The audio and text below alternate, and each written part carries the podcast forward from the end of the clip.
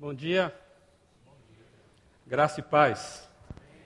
Continuando nesse pensamento que existe uma revolução necessária, a revolução do amor, a gente vai meditar um pouquinho sobre isso. Sobre participando do movimento de Deus. Quem sabe a gente pode aprender um pouquinho com a história de Gideão, sobre como participar do movimento de Deus. Vamos orar primeiramente? Nosso Pai, nós estamos agora diante da Tua palavra, com a expectativa que o Senhor venha nos falar mais uma vez, e também, ó Pai, falar a cada irmão aqui presente. Pai, pela Tua misericórdia, apesar de nós, eu possa falar o que deve ser dito hoje. Em nome de Jesus Cristo. Amém. Francis Schaeffer, um defensor da fé cristã, muito atuante na década de 60, de 70 e também 80, ele disse uma frase num dos seus livros que Deus existe e não está calado. Deus existe e não está calado. E, Schaefer nessa provocação porque ele queria defender o engajamento da igreja na sociedade.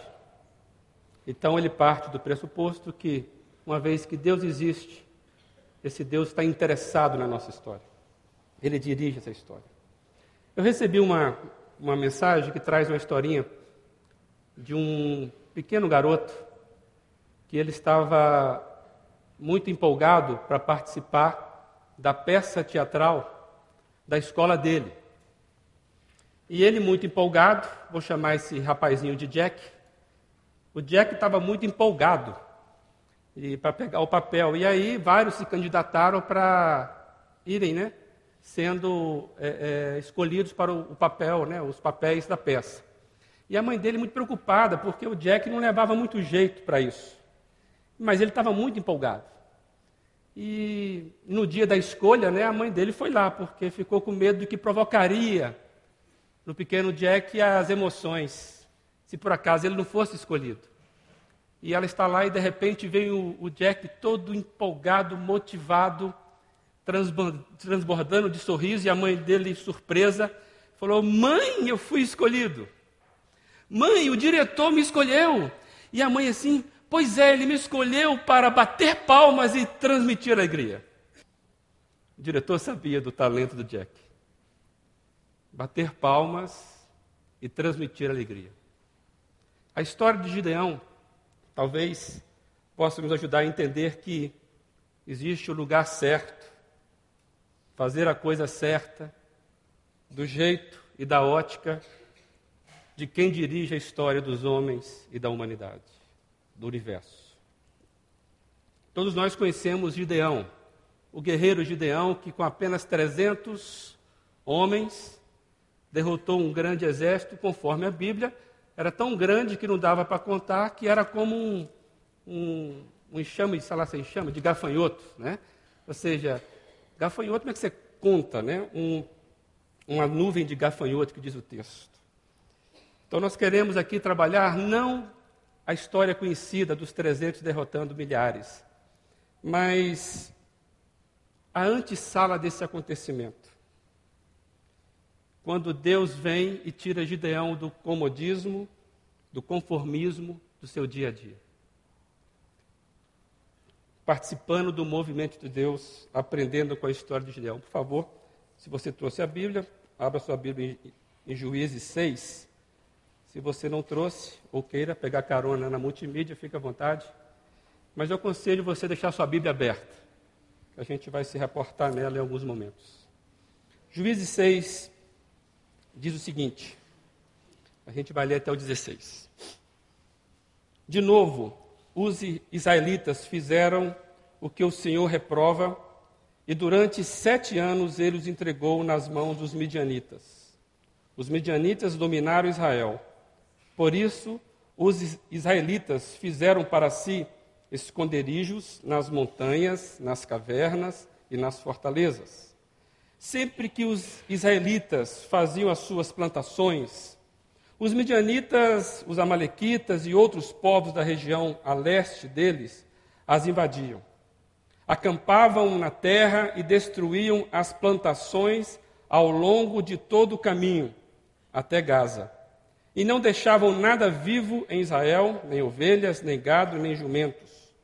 Eles subiam trazendo os seus animais e as suas tendas, e vinham como enxames de gafanhotos. Era impossível contar os homens e os seus camelos. Invadiam a terra para devastá-la. Por causa de Midian, Israel empobreceu tanto que os israelitas clamaram por socorro ao Senhor. Só um momentinho. Olha que situação extremamente adversa. Situação social e política causando empobrecimento do povo. Essa é a situação, esse é o ambiente que Gideão vai aparecer. Versículo 7. Quando os israelitas clamaram ao Senhor por causa de Midian, ele lhes enviou um profeta que disse: Assim diz o Senhor, o Deus de Israel Tirei vocês do Egito, da terra da escravidão. Eu os livrei do poder do Egito e das mãos de todos os seus opressores. Expulsei e os dei a vocês a terra deles. E também disse a vocês: Eu sou o Senhor, o seu Deus. Não adorem os deuses dos amorreus, em cuja terra vivem, mas vocês não me deram ouvidos.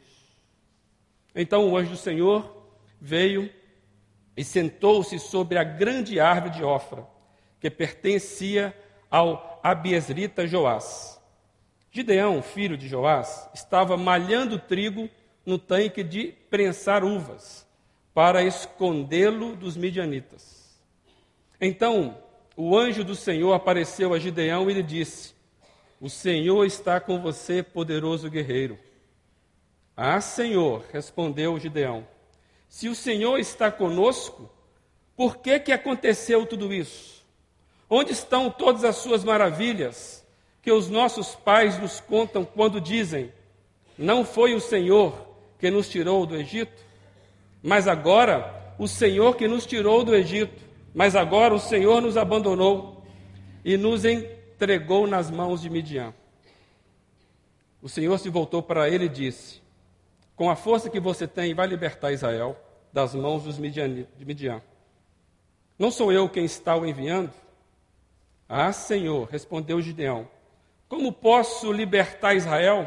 Meu clã é o menor, o menos importante de Manassés, e eu sou o menor da minha família. Estarei com você, respondeu o Senhor, e você derrotará todos os midianitas como se fosse um só homem. Deus abençoe essa palavra em nosso coração. Qual era a situação?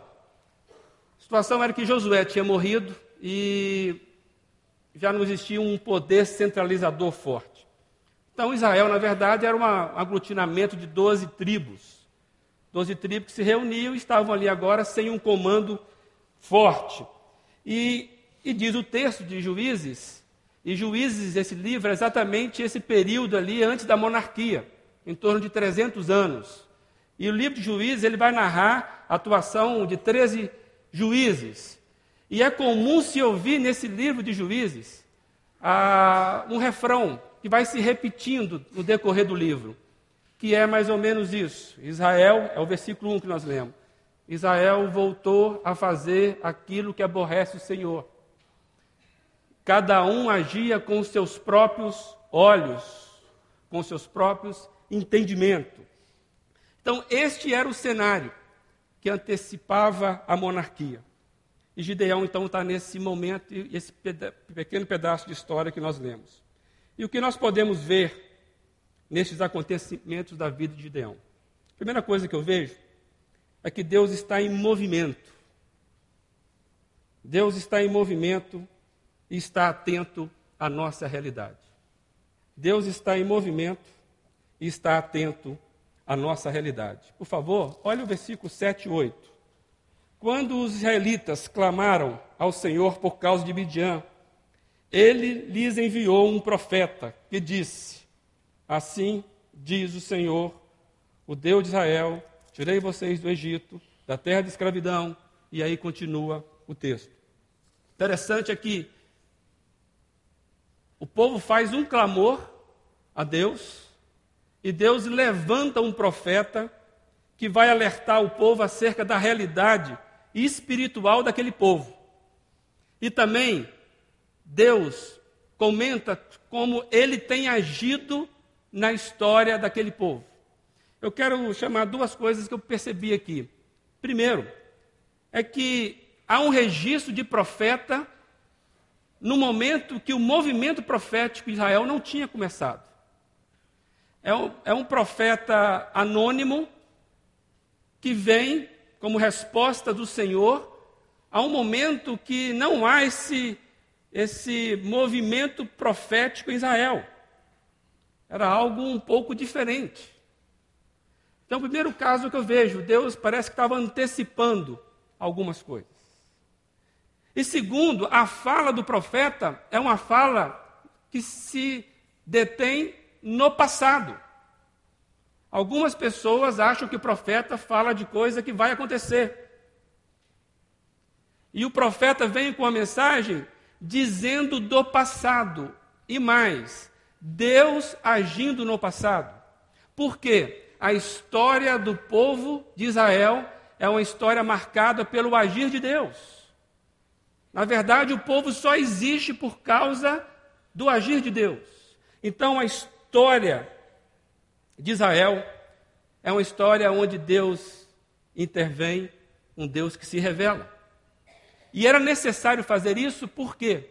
Porque se nós lermos com mais, com mais cuidado o texto, vamos perceber que Gideão vai deixar escapar um engano de entendimento de realidade. Quando o anjo aparece para ele, no versículo 13, ele diz: Ah, é? Se o Senhor está conosco, por que, que aconteceu isso? Essa opressão. Mas agora o Senhor não, nos abandonou e nos entregou nas mãos de Midian. Essa era, esse era o entendimento de, de Gideão e com certeza de vários. Onde é que está o Senhor? É o que a música do Haiti está nos dizendo. Onde é que estava o Senhor? É assim, Senhor? Onde é que estava? Por isso que a mensagem do profeta foi uma mensagem de lembrança das intervenções do Senhor na vida daquele povo. E eu acho que, de certa forma, esse engano teológico acontece conosco. Tem muita gente que pensa que Deus, depois que fez tudo, continua descansando no seu sétimo dia. E que talvez a nossa oração é para que Deus seja despertado e veja o que está acontecendo. Tem muita gente que acha que a oração é para despertar Deus. Deus não dorme, gente. Deus está atento. Deus não pestaneja, diz o texto lá em Salmos. Na verdade, o que o profeta está nos dizendo, o que o texto está nos dizendo é que quem precisa de despertado não é Deus, é o povo. Quem precisa mudar o comportamento não é Deus, é o povo. Então, a mensagem do profeta para Gideão era que, na verdade, eles estavam sofrendo aquela pressão porque eles que abandonaram o Senhor e não porque o Senhor os abandonou. Talvez sirva para a gente isso. O envio do profeta era para alertar o povo, o povo de Deus, que ele está atento à realidade e quem precisa agir e mudar, mudar o comportamento, era o povo. Outro ponto que eu vejo interessante é que se Deus está em movimento e ele sempre estar atento às realidades, é que Deus quer que nós vejamos a realidade pelos seus olhos.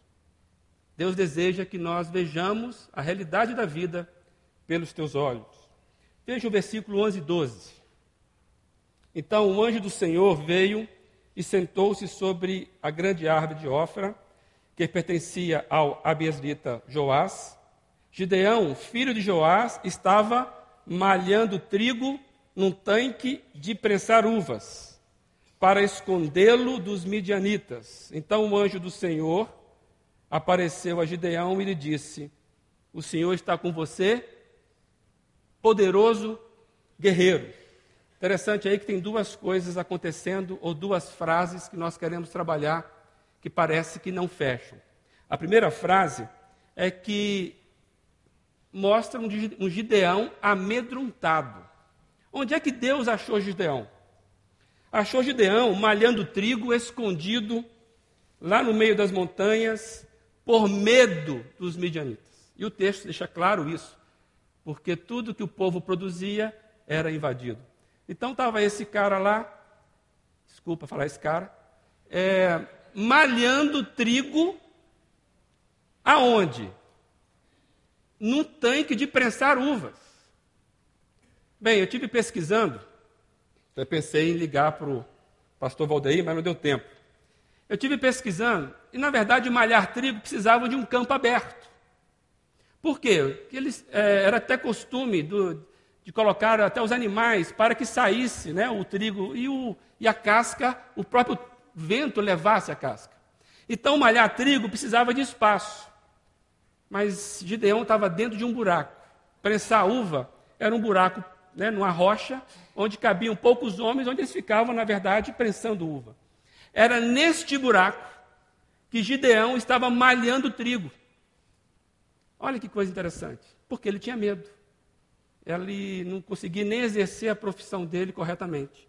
Ele estava fazendo alguma coisa no lugar errado, malhando trigo em no buraco. Aí o que acontece? Deus acha esse homem nessa condição. É o dia a dia desse homem. E Deus chega e fala para o fugitivo e amedrontado. É interessante que Gideão, ele aqui estava sujeito tanto à realidade sociopolítica, que era a opressão, e também sujeita à religiosidade do pai dele, que nós veremos pouco à frente. Gideão estava acomodado, tentando sobreviver num tempo de opressão. Mas aí o Senhor acha esse homem fazendo isso e diz o que para ele? Bom dia, amedrontado lavrador. Não, diz e fala o seguinte: o Senhor está com você, poderoso guerreiro. Olha, esse homem não era poderoso guerreiro. Ele era um cultivador de trigo. Aí o anjo vem e fala isso com ele: Olha, bom dia, eu sou o anjo do Senhor e você, eu estou com você, poderoso guerreiro. Aí é claro que ele vai, claro que ele vai truncar a informação. Aí nós lemos o texto, né? Gideão então começa a comentar algumas coisas. Por quê?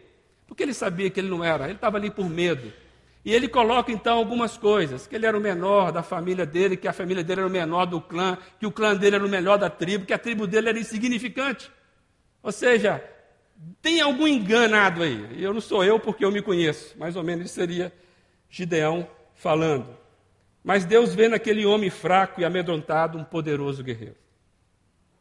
E por que Deus vê assim? Sabe por quê? Porque Deus é especialista em trabalhar com gente limitada como eu e você.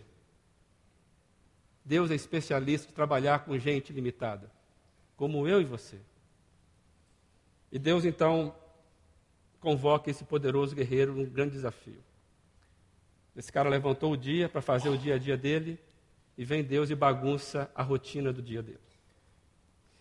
Aí eu até coloquei uma pergunta aqui, e comigo? E com você? Como é que você acha que Deus lhe vê? Como é que Deus te vê? Como é que Deus te enxerga?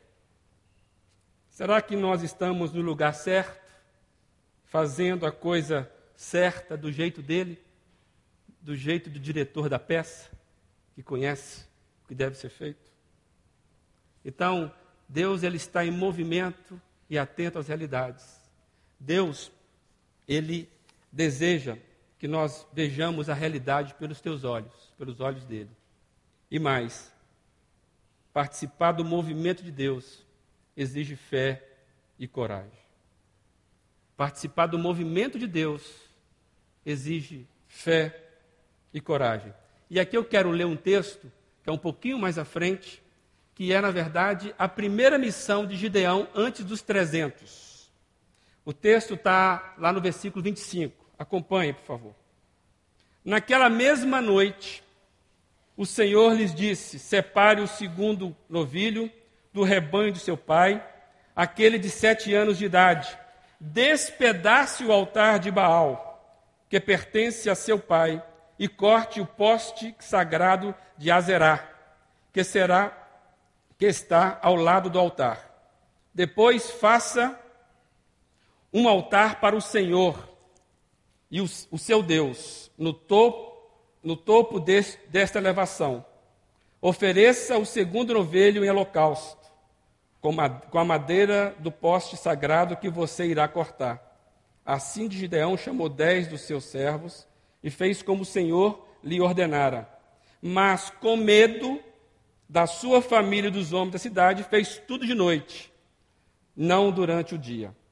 De manhã, quando os homens da cidade se levantaram, lá estava demolido o altar de Baal, com o porte sagrado ao seu lado, cortado e com o segundo novilho sacrificado no altar recém-construído. Perguntaram uns aos outros: quem fez isso? Depois de investigar, concluíram: foi Gideão, filho de Joás. Os homens da cidade disseram a Joás: traga seu filho para fora, ele deve morrer pois derrubou o altar de Baal e quebrou o poste sagrado que ficava ao seu lado. Joás, porém, respondeu à multidão hostil que o cercava: Vocês vão defender a causa de Baal? Estão tentando salvá-lo? Quem lutar por ele será morto pela manhã. Se Baal fosse realmente um Deus, poderia defender-se quando derrubar o seu altar. Por isso, naquele dia, chamaram Gideão de Jerubaal, dizendo que Baal dispute com ele, pois derrubou o seu altar. Interessante isso. Essa é a primeira missão que Deus dá para Gideão antes dele ir a campo libertar Israel dos midianitas. E, e aqui nós vemos um homem ainda medroso cumprindo uma ordem de Deus. E eu vejo aqui que desmascarar Baal, foi o que ele fez, destruir o altar de Baal era necessário por duas razões. Primeiro, é que teria que ocorrer a purificação de Israel antes de qualquer investida contra os midianitas. A primeira coisa que deveria ser feita era a purificação do próprio povo. O problema do povo não era Midian, era sua condição interna. O maior inimigo é o interno. Neste caso, a idolatria, o esquecimento do Senhor. E outra lição é que a purificação começa na própria casa. Gideão vai na casa do pai dele e faz tudo isso. Ou seja, que dia, né? Ele acorda, Deus vê ele malhando no lugar errado. Aqui diz o texto que naquele mesmo dia, naquela noite, ele já faz isso e acorda e fala: Que encrenca que eu me meti, né? Para que, que eu fui ouvir aquele anjo? Todo mundo agora querendo me pegar. E aí? Na verdade, Gideão toma o comportamento correto. Gente, há risco em seguir Jesus, há um risco em seguir Deus. E Gideão, então, ele corre esse risco e percebe que a purificação começa na própria casa, antes de qualquer investida. O outro ponto é que o próprio Gideão, ele ainda não era um líder cuja convocação ia fazer convencer o povo de segui-lo. Então ele precisava ter uma referência de autoridade. E olha que acontecimento, hein? Todo mundo descobre, ele ganha até um apelido de quem enfrentou Baal. Aquela investida de Gideão traz para ele uma fama de que é aquele que derrota, que enfrenta Baal. E nós vemos o papel do pai dele aqui fantástico, né? O pai entra ou seja, defendendo. Mas Gideão sai desse ato diferente. É o Senhor quem cria as condições para a vitória. Gideão não imaginava isso, mas é o Senhor que cria as condições para a vitória. E mais, a confiança particular, a confiança devocional, a intimidade de coração é pré-requisito para sermos usados por Deus em grandes coisas. Em coisas públicas, por exemplo. Na verdade, aquele homem precisava reorganizar primeiramente a sua confiança, a sua vida, a sua família, a sua religiosidade e a sua fé em Deus. Ele precisava organizar primeiramente ele, para ele então fazer o que Deus gostaria que ele fizesse, que era libertar o povo de Midian. Aí a história do nosso herói prossegue, depois de tanta investida e provas, né? é, ele vai lá, consegue, nós sabemos a história, e derrota, então, é, bota Midian para correr, o povo é libertado, e ele vai liderar o povo por um bom tempo. Bem, mas eu quero refletir um pouquinho rapidamente o que, que essa história tem a ver conosco. Esses, esses apontamentos que nós colocamos, que Deus agindo na história, Deus querendo ver que a gente perceba as coisas através dos olhos dele, e que fé e coragem é necessário. Quais são as aplicações que nós podemos tirar para nós? A primeira que eu vejo é que não são as nossas habilidades que fazem diferença no reino de Deus. Repetindo, não são as nossas habilidades que fazem diferença no reino de Deus. Olha o versículo 14. Com a força que você tem, vá libertar Israel da mão das mãos de Midian. Não sou eu quem o está enviando? Pergunto, qual a força que ele tinha? Com a força que você tem, vá lá. Não estou te mandando? Interessante isso. Na verdade, Deus não precisava da frágil força de Gideão para realizar o grande feito de libertar os israelitas. Mas ele resolveu usar Gideão a si mesmo. Deus não precisa das nossas habilidades. Na verdade, Deus não está buscando habilidosos. Deus não busca habilidosos. Deus busca quem se dispõe a tomar decisões amparadas não na força do braço, não na força da mente, mas pela coragem dependente dele, Deus. Se nada ficar para você, coloque na sua cabeça isso. Deus não está interessado em chamar habilidosos.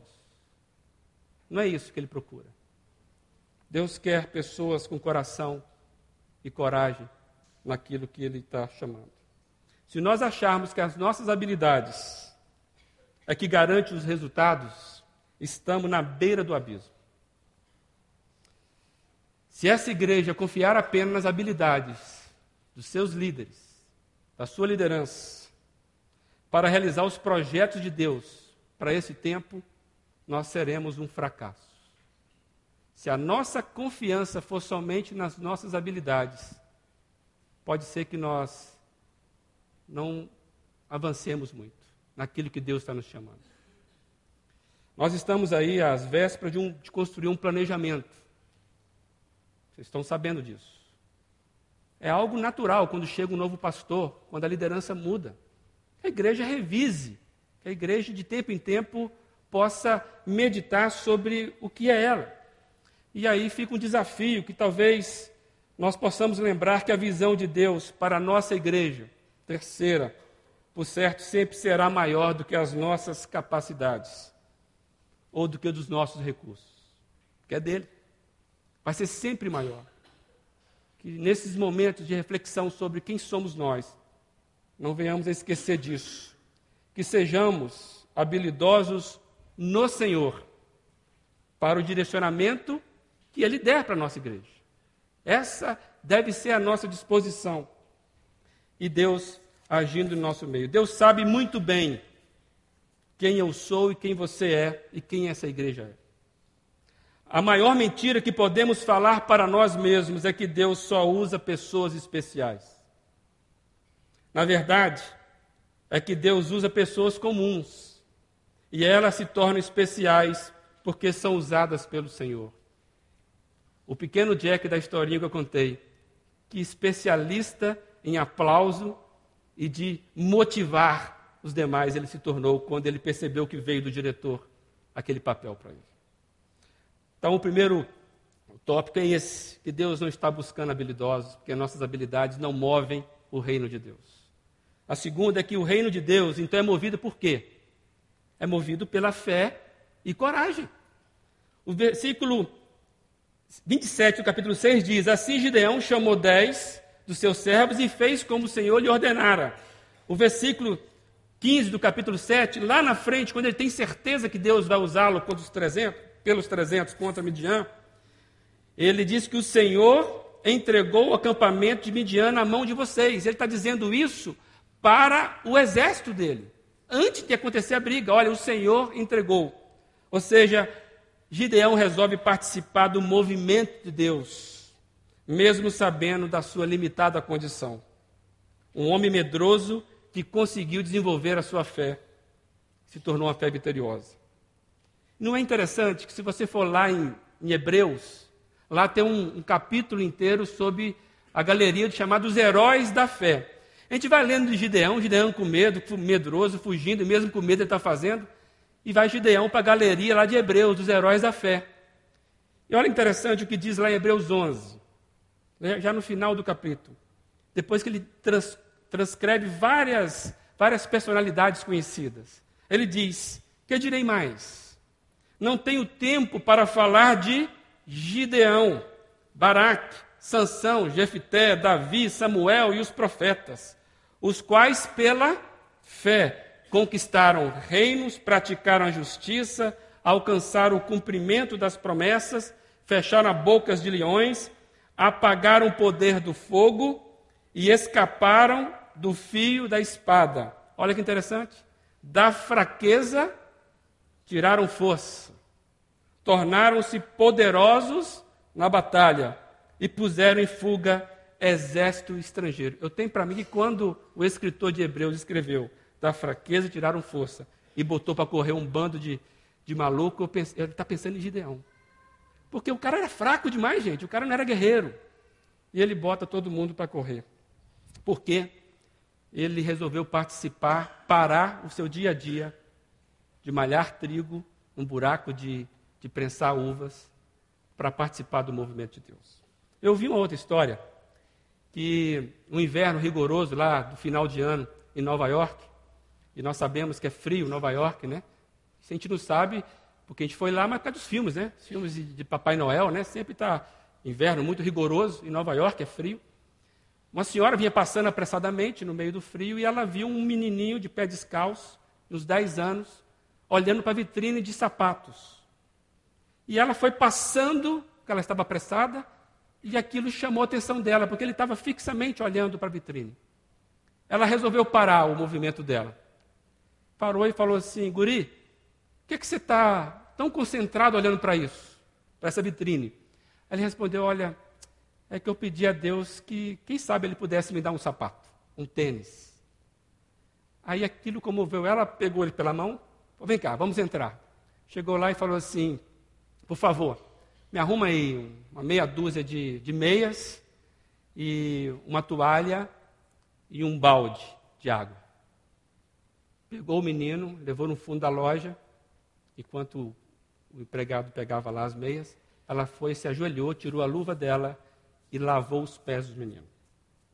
Limpou o pé do menino, enxugou com a toalha e pegou uma das meias, colocou no pé dele e falou: Me traga um tênis.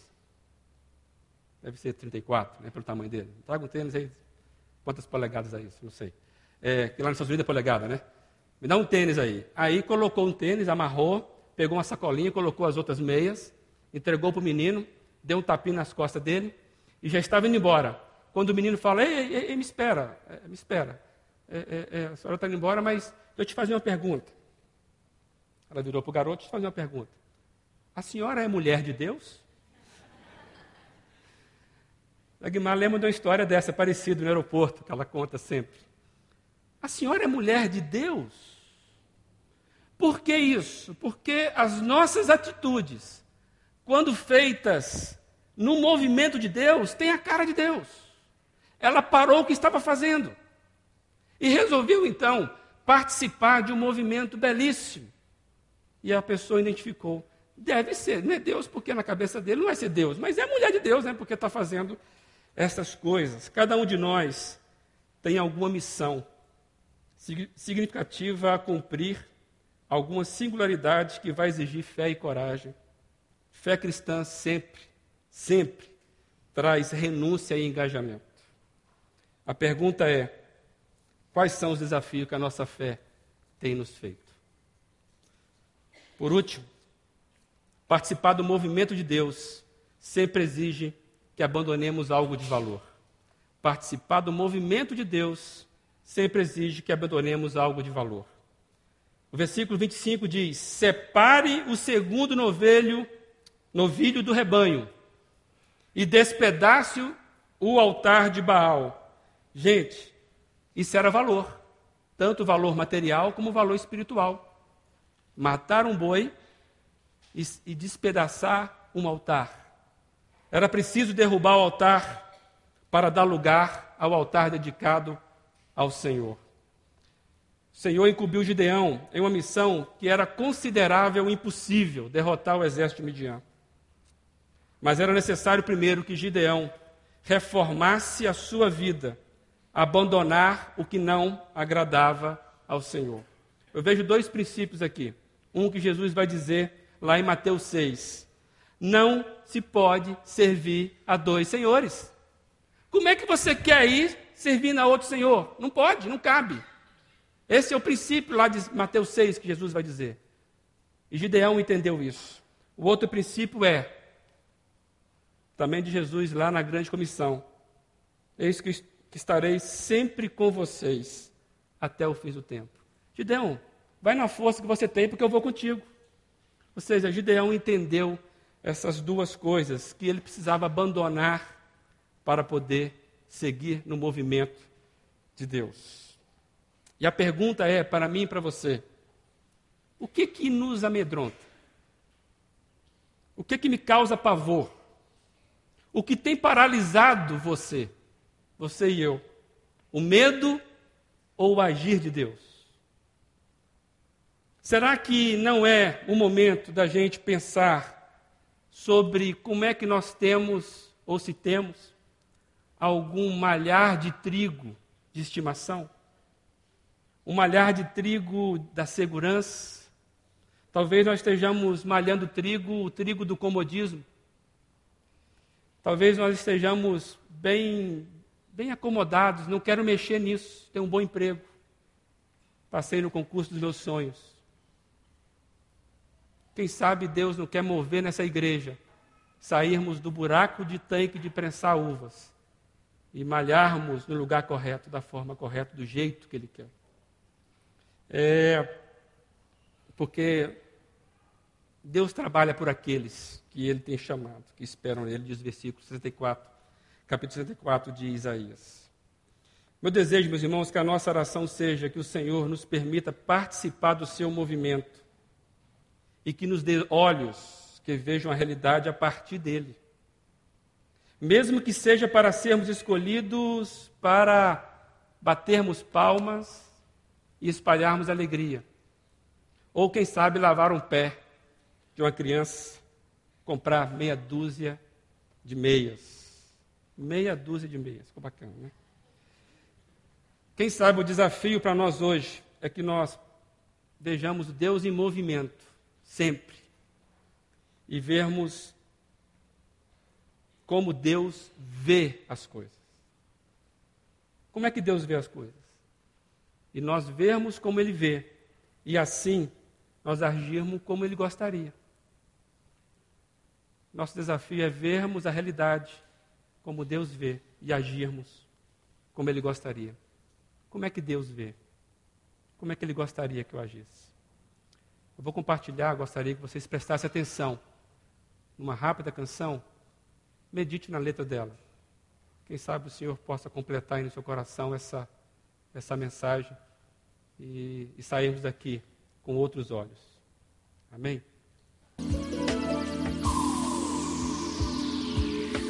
Quando a gente vê o que pode ver, tudo fica embaçado, tão confuso e atrapalhado, pois nem sempre dá pra ver o que é pra ver. Quando a gente vê o que quer ver, logo esquece do que importa, põe o pé na estrada torta, pois às vezes só quer ver quando a gente vê por outros olhos,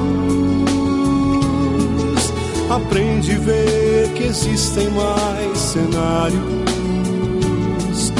diferentes e importantes, do orgulho tão distantes, que às vezes são melhores para se ver.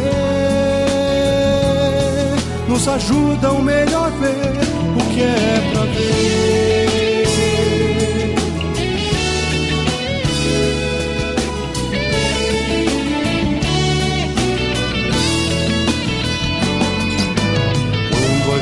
te como Deus vê.